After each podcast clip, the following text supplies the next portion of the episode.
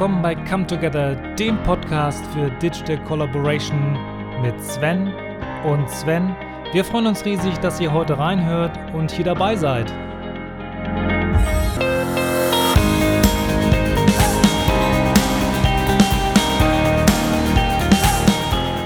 In dieser Folge erfahrt ihr von Tom, wie ihr Meetings besser vorbereiten könnt und wie am Ende ein Seniores-Team auch mit weniger Tools zusammenarbeiten kann.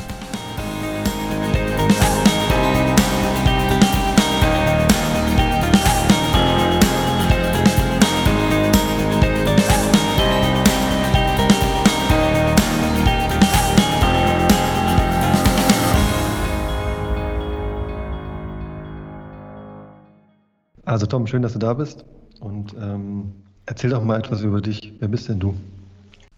Ja, hallo, hier ist Tom aus dem schönen Weimar. Ähm, ich bin vom Hintergrund her Mathematiker und habe eigentlich schon während meines Studiums angefangen, ähm, mich außerhalb der Mathematik äh, zu interessieren. Also ich habe nie als Mathematiker irgendwo gearbeitet, sondern äh, habe während des Studiums Softwareentwicklung gemacht, habe ähm, mich für Unternehmensberatung interessiert und ähm, hatte da auch so ein kleines, äh, so ein kleines Startup, bei dem wir ein Industrieunternehmen auch äh, beraten haben und da auch Software entwickelt haben dafür.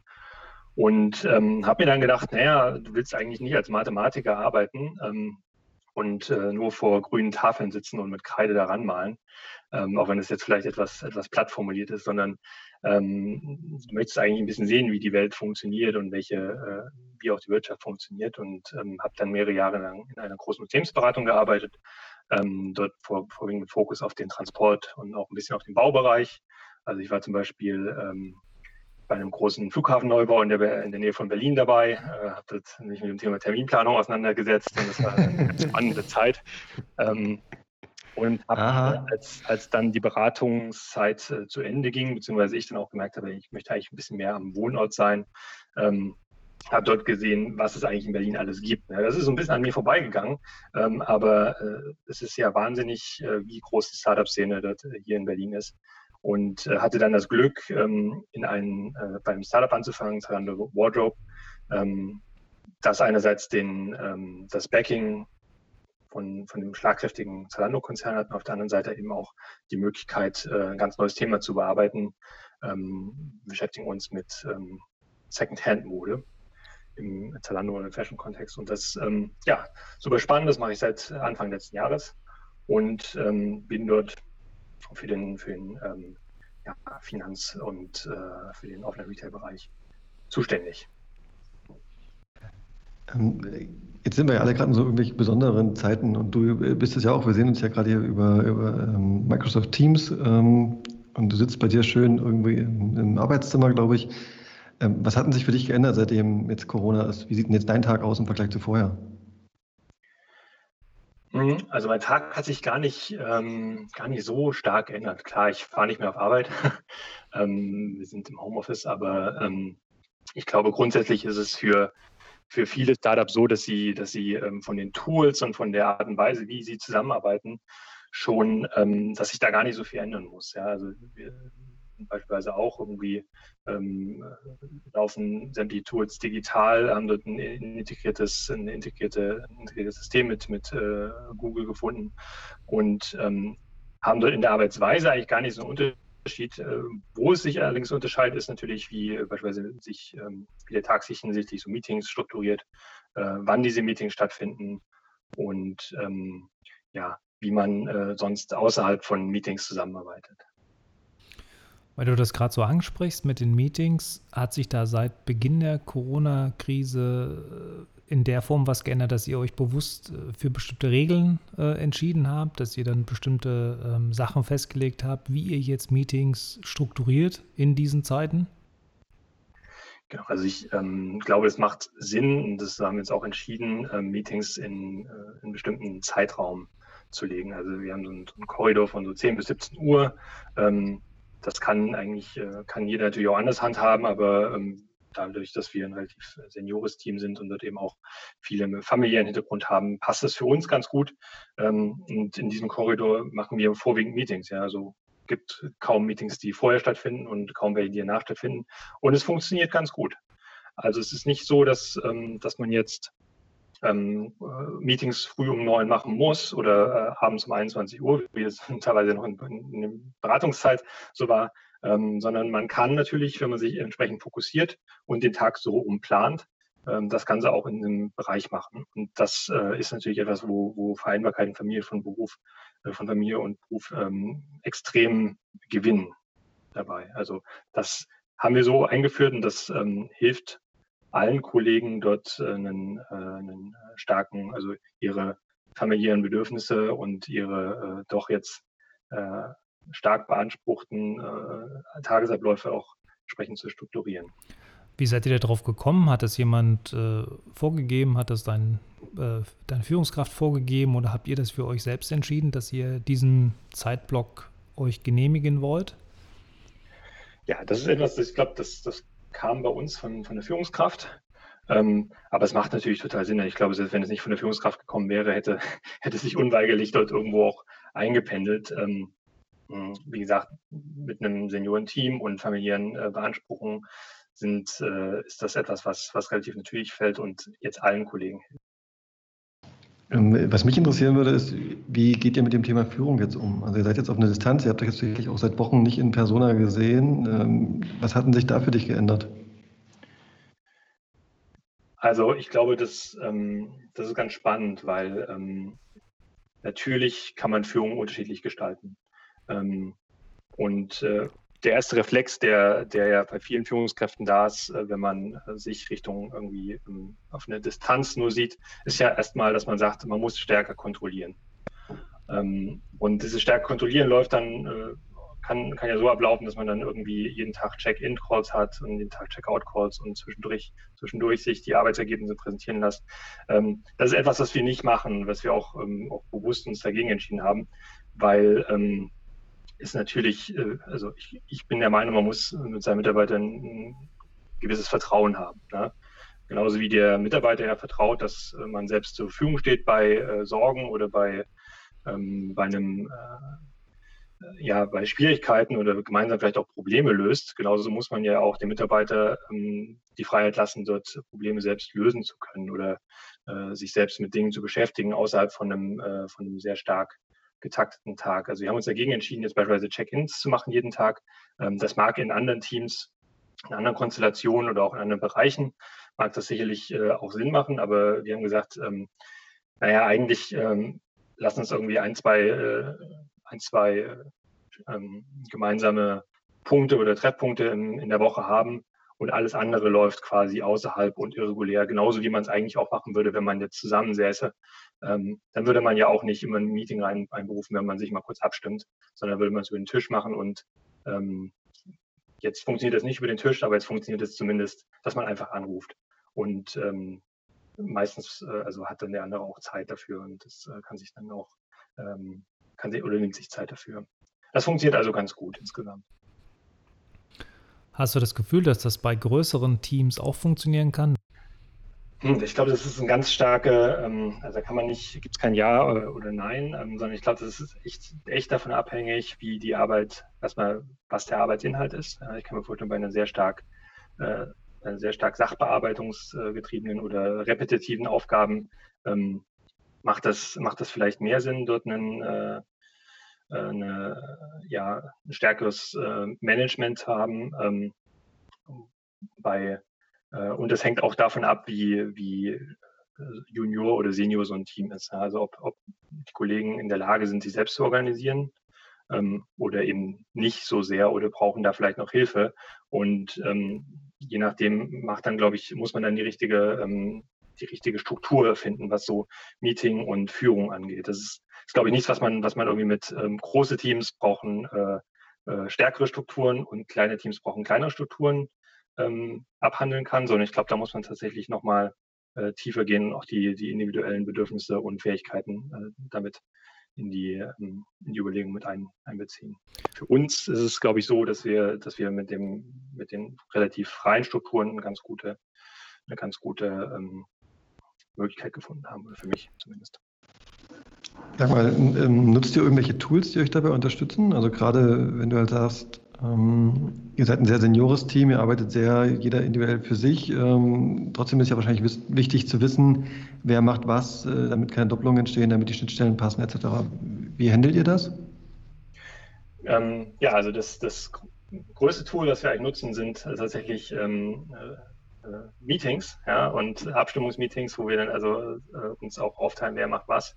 Ähm, und dann ähm, nutzen wir eigentlich, äh, also platt gesprochen, äh, E-Mail, äh, äh, Excel und also Google Sheets oder Google Docs einfach zur, zur, Strukturierung der Arbeit. Es ist jetzt nicht so, dass, dass wir in unserem, ähm, unserer Arbeit äh, dauernd Überschneidungen haben und es dauert, dauert eine Abstimmungsnotwendigkeit gibt.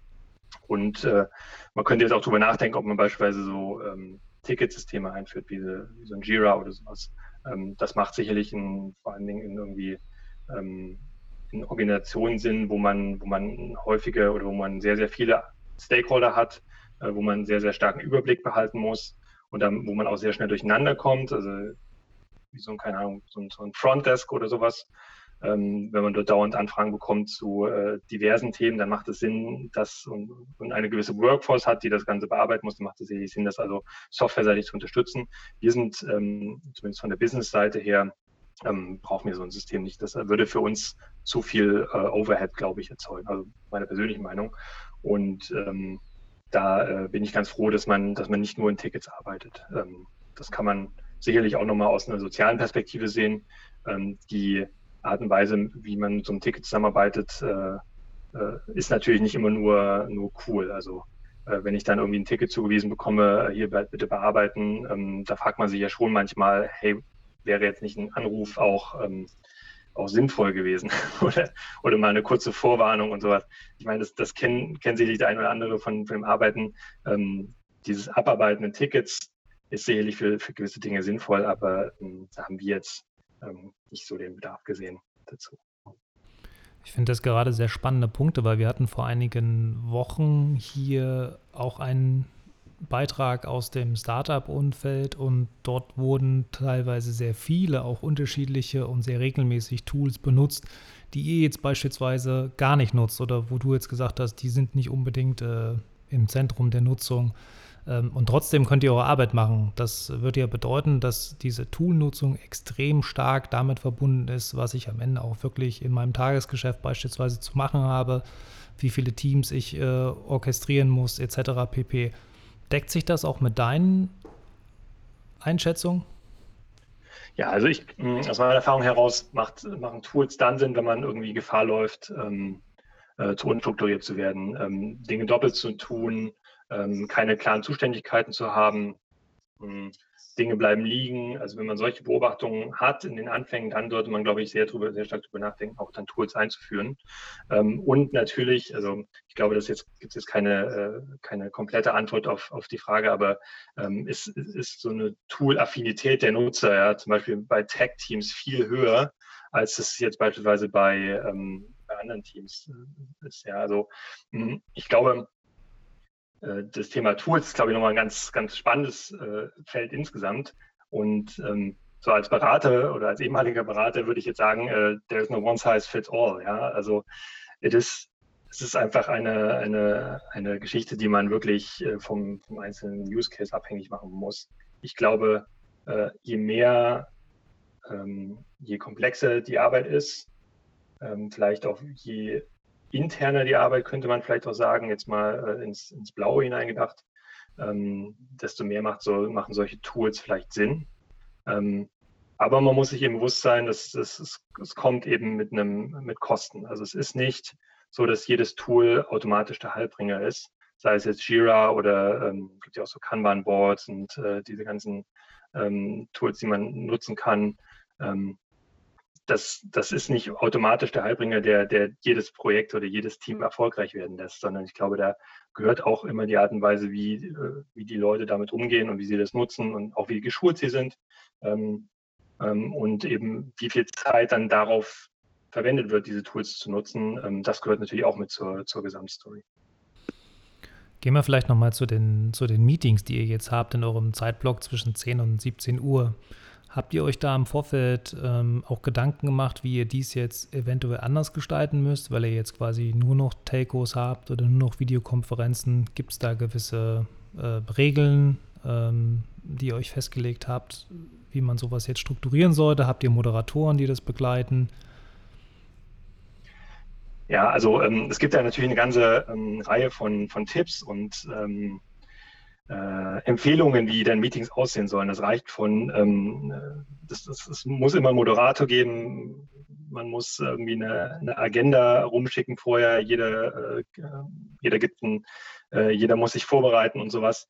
Ähm, das hat sich ehrlicherweise mit Corona nicht stark geändert. Also in Teilen ähm, ähm sind, sind wir mit äh, also wir machen Meetings so, wie wir sie immer gemacht haben. Ja, es gibt, ähm, es, es, wird im Idealfall eine Agenda rumgeschickt vorher. Ähm, es wird jetzt aber nicht äh, bei jedem Meeting gefragt, hey, wie, wie fühlt sich jeder oder äh, wie, äh, wie geht es euch vor dem Meeting und nach dem Meeting? Also äh, da, in diese Richtung sind wir nicht gegangen, aber ähm, wobei das auch seine Berechtigung haben kann, sicherlich, aber ähm, wir sind, ähm, wir machen die Meetings eher so, wie sie auch immer äh, gemacht wurden. Ne?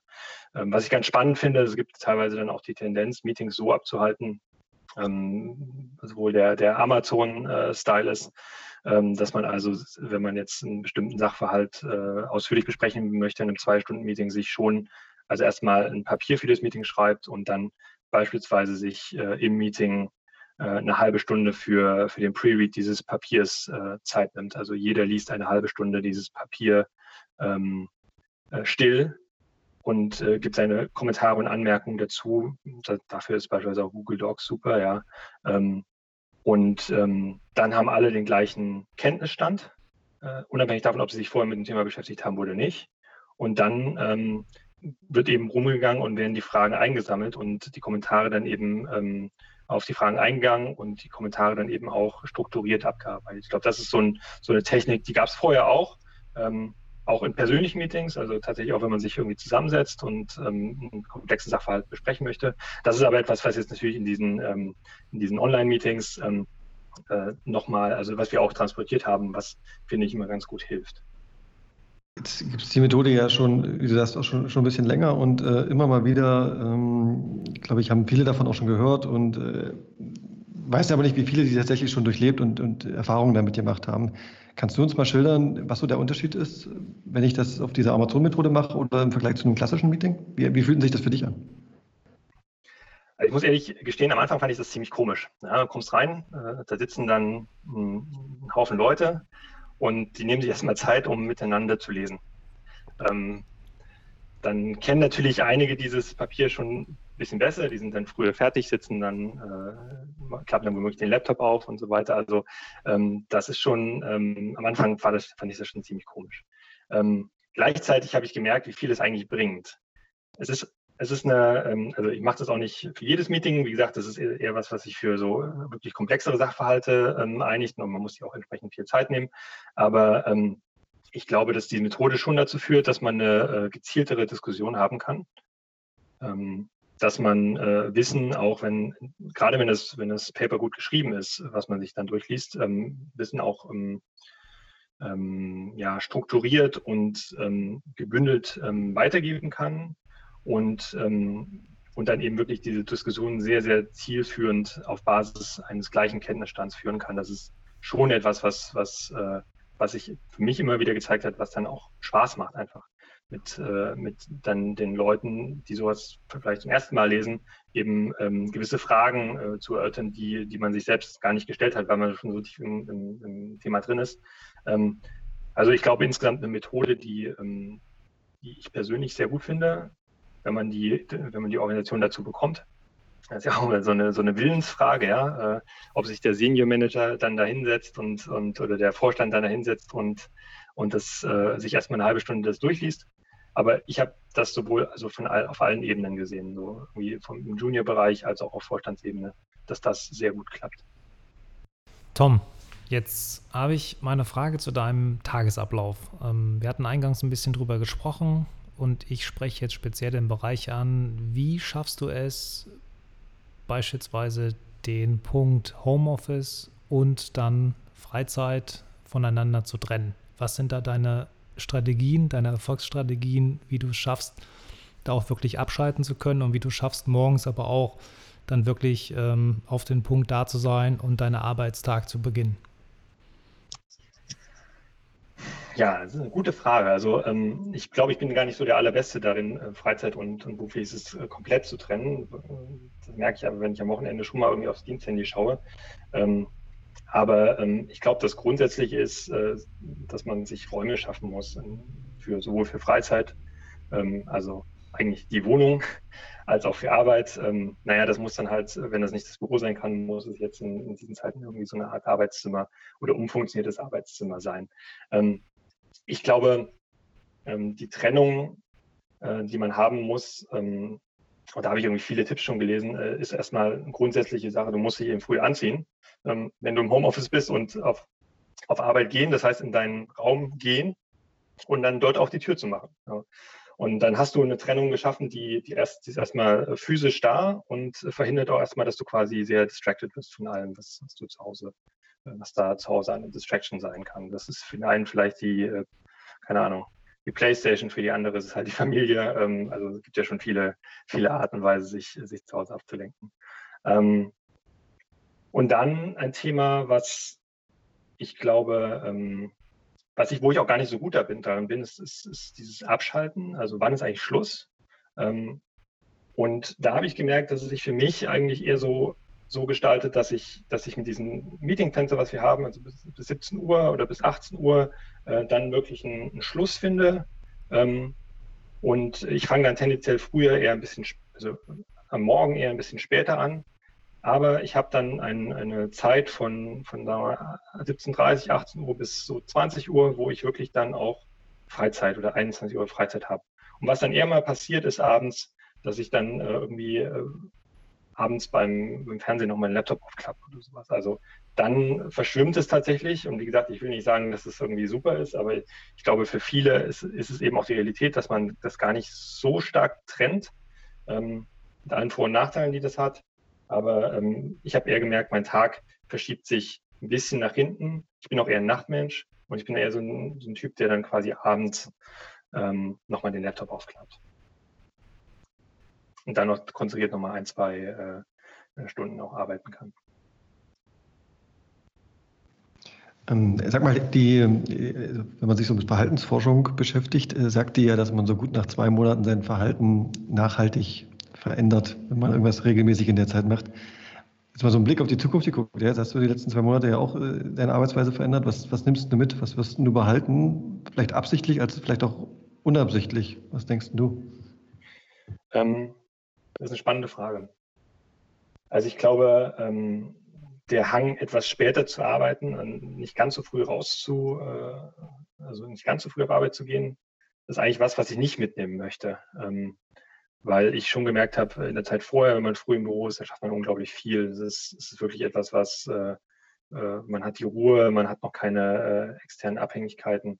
Ähm, das heißt, also, wenn es jetzt wieder zurückgehen sollte in, in, in einen normalen, normalen Office-Umgang, dann würde ich mir eigentlich äh, wünschen, quasi diese Verschiebung des Arbeitstages, die ich jetzt ein bisschen beobachte bei mir, dass das eigentlich eher äh, sich wieder nach vorne verschiebt. Ähm, gleichzeitig glaube ich, dass ähm, die, das Thema Homeoffice eine ganz andere, ähm, ganz anderen ähm, Stellenwert jetzt bekommen hat. Also dadurch, dass man gesehen hat, dass es eben für viele Unternehmen möglich ist, ähm, die Arbeit eben auch virtuell zu erledigen. Ja. Ähm, Klammer auf, bei vielen, vielen Unternehmen ist es eben auch nicht möglich, einfach weil man nicht das, sein gesamtes Wissen im Laptop hat oder weil man, äh, weil man eben die Arbeit äh, rein physisch gar nicht äh, am Computer erledigt.